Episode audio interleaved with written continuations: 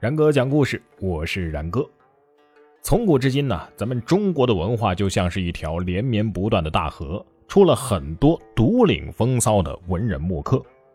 有句话说得好：“一门父子三词客，千古文章四大家。”今天咱们就来瞧瞧三苏这一家子。成都往南走上一百里，岷江西边有一座小城，叫眉山。正所谓小城故事多，这一箩筐的故事啊，就出在这一家人身上。这一家里面呢有三苏，个顶个的是小城里的大人物。头一位是苏洵、苏老泉，再有两位呢，就是他们的儿子苏轼和苏辙。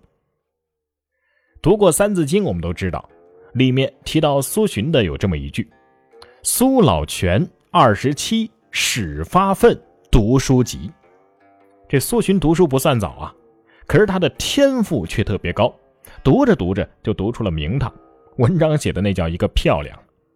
可是文坛当中的天才往往有着一股子傲气，苏洵他也不例外啊，从来都瞧不上那些吹牛拍马的大小官员，根本就不拿正眼瞧那些人。因为这么个秉性啊，这苏洵的仕途呢就不那么得意了。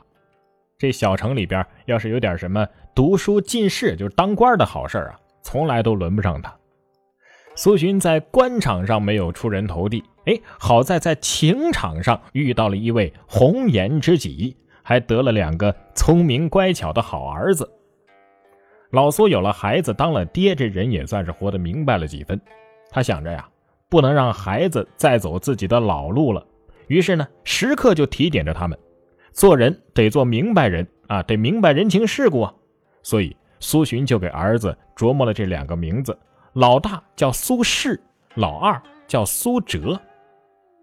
这两个名字有什么深刻的含义呢？老苏四十岁上啊，专门写了一篇文章，说这马车呀有车轮，有车盖，这样样都是有用处的，只有做扶手的车饰，哎，没什么用，不过就是一个图好看的摆设。可是呢，如果车上没有了车饰，瞧着也不像那么回事儿。这就是提醒苏轼啊，不光人要有真才实学，这面上的事儿也得过得去。再有这车辙呢，本来是车辆前进的必要条件，可是世人说起这车的好处，从来就不提车辙的功劳。不过这车子要是走错了路，也没人想起怪罪车辙。其实啊，这就是提醒苏辙为人要低调。咱不求出什么大名啊，只求别惹麻烦。眼瞅着这苏轼和苏辙小树似的见风就长啊，才学也是芝麻开花节节高。于是这苏老先生就想着，这孩子大了得出去见见世面啊。于是就乘着一叶轻舟飘过了万重山呢。一父二子这三苏一路就来到了东京汴梁城，一场考试，苏轼就中了第二名。要说这苏轼本来是天下第一的好文笔啊，怎么只得了一个亚军呢？这就得说到咱们前面说过的欧阳修欧阳老先生了。话说这欧阳修拿到了苏轼的试卷之后啊，立马就被那洒脱的文笔给镇住了。本想大笔一挥给他个头名，可是欧阳大人又觉得这文风好像有点熟悉，像是自己的学生曾巩啊。于是呢，为了少让别人说闲话，就把这篇卷子啊。批了个第二名，结果等到金榜一贴公布成绩的时候，欧阳修才知道，哎呀，原来那篇印象深刻的好文章是出自苏轼之手啊！这时候，欧阳大人又想起一码事儿，这文章里面有几句话特别的出色呀，于是啊，就想着找苏轼问问你这几句话到底是出自哪儿啊？谁知道这青年才子说话是更有个性了，苏轼说了，何必知道出处啊？这样的文笔，这样的性格，让欧阳修也是服了气了。于是呢，他对人说：“这后生啊，善读书，善用书，他日文章必独步天下，放他出一头地，绝对是必须的。啊，我这样的老头子，还是退避三舍吧。”这正是“出人头地”这个成语的来历。但是子曾经曰过呀：“会咬人的狗不叫唤。”像苏轼这种天天乱窜、到处张扬的。还真不能称之为狠角色，他的弟弟苏辙才是狠角色呢。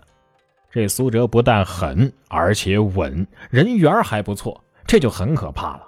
还是拿他们当年兄弟二人参加科举考试这事儿来说，就足以展现出苏辙后来的狠和稳，还有人缘。请大家注意啊，这个人缘对他本人来说是丝毫不稀罕的。你喜欢我，关我什么事儿啊？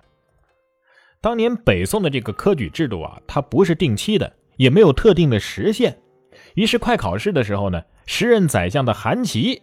哎，一看苏家两兄弟来了，就跟其他参加考试的人说：“那你们就别在这折腾了，他俩肯定能考上，你们就别跟这哥俩死掐了，不然死的准是你们。”就他这么一说呀，就把这哥俩的潜在的对手干掉了一大半。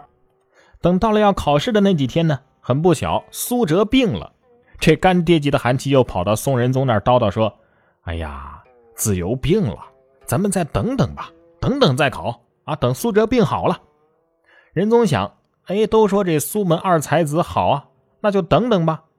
可是仁宗万万没想到啊，等这苏子由病好了，一进考场，那是提笔就冲着他来了。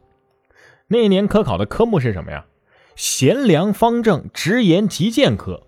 这个宋仁宗啊，想选拔一些可以直言的谏臣，这就是不作死就不会死。苏辙一看，哦，是这题目，那来吧，你赵祯豁得出去死，那我苏辙就豁得出去埋。那来吧，我就先和你说道说道。哎呀，你赵祯老了老了还不干正经事儿，天天就知道搞女人，花大头钱，还让范仲淹折腾了一个虎头蛇尾的庆历新政。你说你是不是傻？啥意思啊？一上来就诽谤当朝皇帝，说他人缘好啊，是韩琦帮忙，这是稳。但是进了考场之后，提笔就骂皇上，专挑别人不敢说的说，这是狠呐。这篇文章看的宋仁宗是面红心跳的，要不是司马光他们拦着，没准就去找这个苏辙单挑去了。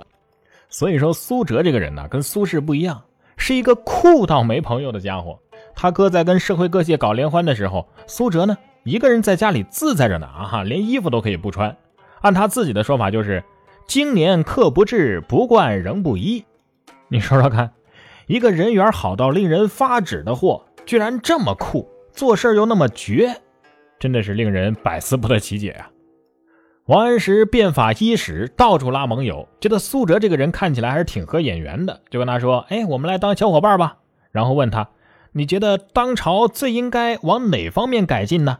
苏辙低调地说：“呃，我觉得应该是财政吧。”王安石一听乐坏了：“哎，那咱俩想到一块儿去了。哎，你你给我去这个改革小组去吧，到制治三司条例司当个大秘书吧。”万一以后有机会，我还能给你整个国企董事长什么的当，是吧？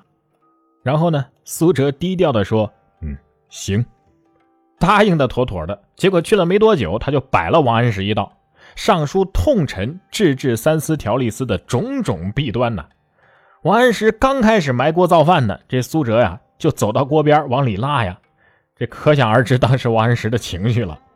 所以王安石后来这辈子估计最恨的就是苏辙了。以至于他退休之后啊，可以原谅所有跟他作对的人，连苏轼都已经握手言和了，就是不能原谅苏辙，一生是死压着苏辙不放啊。直到神宗去世，哲宗继位之后，高太后摄政，大量的起复旧党骨干，作为旧党党编辑人物的苏辙才得以回归政坛，大展拳脚。从元佑四年到元佑七年，这头尾都算上也才四年的时间啊。苏辙就在这四年的时间一路青云直上。从户部侍郎干到了尚书右丞，期间他的履历是从财政部到人事部，这大宋朝的要职板凳啊，是被他做了个遍呢。一个朋友都没交下来，却能够一路过关斩将，没有比他更牛的了。但是呢，好景不长，虽然说高太后宠幸苏辙，但是宋神宗的好儿子宋哲宗，正在考虑走修正主义路线，返回到他老爹的老路上，玩政治棋牌。再提已经变了味儿的新法，苏辙一听这哪成啊？结果呢，和哲宗吵了一架。哲宗呢，没他爹他爷爷那么大的度量，小心眼儿，把苏辙给踢出了中央。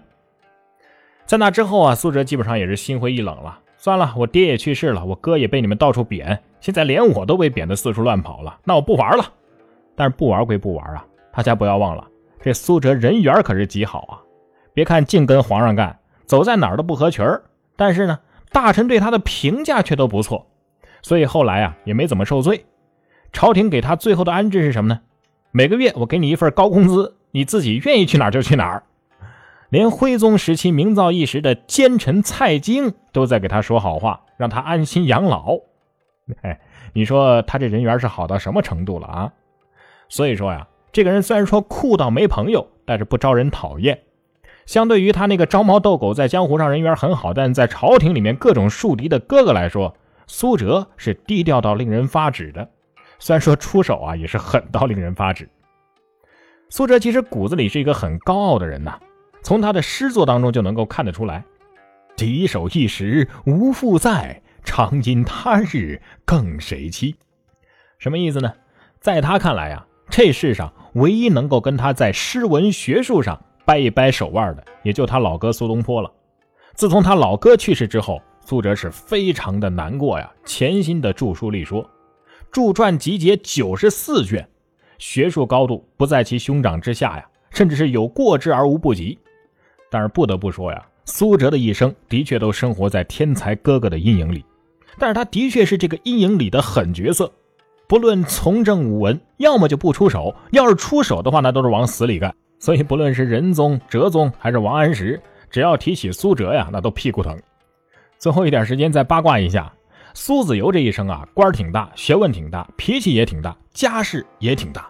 当他的哥哥苏轼忙着跟几个老婆玩感情游戏的时候，苏辙呢，二话不说埋头苦干。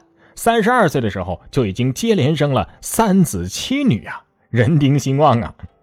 至于他哥哥苏轼、苏东坡还有哪些故事，下次咱们再接着讲。